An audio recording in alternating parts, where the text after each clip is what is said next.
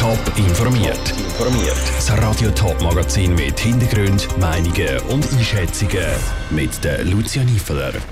Warum die IT-Panne bei Skyguide eine Sperrung vom Schweizer Luftraum ausgelöst hat und warum das neue Dock A am Flughafen Zürich in Zukunft viel heller wird, das sind Themen im Top informiert.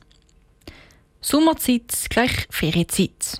Bei anderen Tagen sind darum auch heute viele Leute in den frühen Morgenstunden an den Flughafen Zürich gefahren, um mit Ferien zu fliegen. Doch heute Morgen war alles anders. Nichts ist mehr gegangen, kein Flugzeug konnte starten oder landen. Grund war eine Störung bei der Schweizer Flugsicherung Skyguide. Die Hintergründe dieser Panne und die Auswirkungen hat Kevin Wittmer zusammengefasst. Ein bisschen wie im März 2020 war die Stimmung heute Morgen am Flughafen Zürich. Alle Flüger am Boden, kein Betrieb mehr.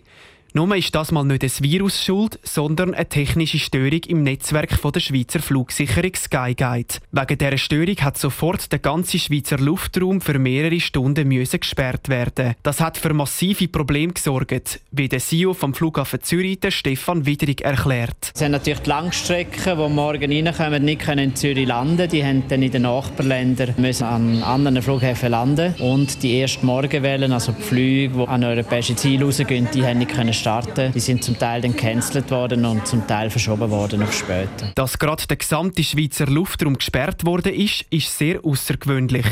Trotzdem sei es nötig gewesen, sagt der Flat Barossa von der Flugsicherung Skyguide. Das ist eine Sicherheitsmaßnahme. Wir sind nicht mehr in der Lage gewesen, die Sicherheit im Luftraum für alle Luftraumnutzer zu gewährleisten.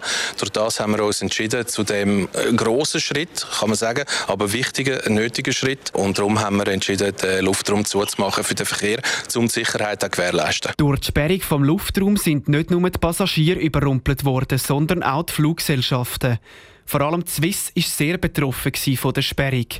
Die ganze Panne hat auch finanziell ein Nachspiel für die Fluggesellschaft, sagt Michael Stief von der Swiss. Die Swiss hat heute 30 Hin- und Rückflüge auf dem Kurzstreckennetz annullieren. Dort suchen wir natürlich jetzt auch nach Lösungen für unsere Fluggäste, also vor allem im Rahmen von Umbuchungen. Es ist ein finanzieller Aufwand, der dort entsteht, ganz klar. Es sind rund 6'500 Fluggäste betroffen von diesen Flugstreichungen, aber für die Kosten da kommen wir auf. Ab halb neun haben die ersten Flüger wieder starten und landen. Seit dem 10 läuft der Flugbetrieb wieder zu 100 Prozent. Passagiere müssen aber noch vereinzelt mit Verspätungen rechnen. Der Beitrag von Kevin Wittmann. Laut dem Bundesamt für Zivilluftfahrt haben insgesamt 80 Flüge wegen dieser Panne müssen umgeleitet werden. Das Bundesamt für Zivilluftfahrt hat darum auch eine Untersuchung von der IT-Panne bei der Flugsicherung angekündigt. Und genau diese Flugsicherung die ist im Tower am Flughafen Zürich tätig.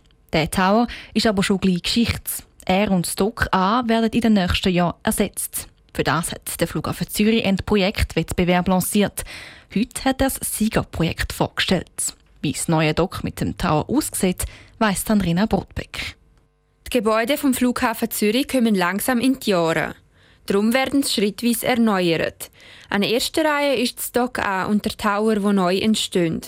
Dass das Stock nicht mehr genug gut ist, liegt am Alter. Es ist bald 40, erklärte Daniel Scheifele, Immobilienchef der Flughafen Zürich AG. Das haben wir 1985 in Betrieb genommen. Es hat eine sehr enge Struktur, lässt sich statisch nicht vernünftig erweitern oder aufstocken. Und sie ist damit auch technisch eigentlich am Ende der Lebensdauer. Hingegen soll das neue Dock eine ganz angenehme Atmosphäre für die Passagiere bieten. Unser neues Dock wird viel flexibler sein und ein ganz neues Passagiererlebnis ermöglichen. Flexibler im Sinne von, es ist in sich erweiterbar und für den Passagier ist das Erlebnis ganz anders. Er ist in einem Holzbau mit sehr viel Tageslicht. Das viele Tageslicht kommt durch die grossen Fenster. Beim Tower entsteht außerdem eine hohe Halle mit Glasdach. Das neue Dock ist aber nicht nur heller, sondern auch nachhaltiger, erklärte Daniel Scheifele. Das Gebäude selber nicht CO2 produziert beim Bauen, sondern CO2 bindet. Und andererseits wird das energetisch die absolut letzte Technologie sein. Wir werden viel weniger Energie brauchen. Und der dritte Punkt ist, wenn das richtig exponiertes Dach, wo man Photovoltaik drauf tun können, die Photovoltaik werden pro Jahr zwei Drittel vom Strombedarf vom Gebäude decken. So trägt das neue Gebäude zur CO2-Reduktionsstrategie bei. Der Flughafen hat sich nämlich zum Ziel gesetzt, seine CO2-Emissionen bis 2050 auf netto null zu senken. Der Beitrag von der Andrina Brotbeck. Die Bauarbeiten für das neue Dock und den Tower die starten voraussichtlich im 2030. Das alte Dock bleibt so lange in Betrieb, bis das neue fertig gebaut ist. So soll verhindert werden, dass der Flugverkehr eingeschränkt wird. Die Kosten für das neue Dock und den Tower werden auf 700 Millionen Franken geschätzt. Top informiert, auch als Podcast. Mehr Informationen gibt es auf toponline.ch.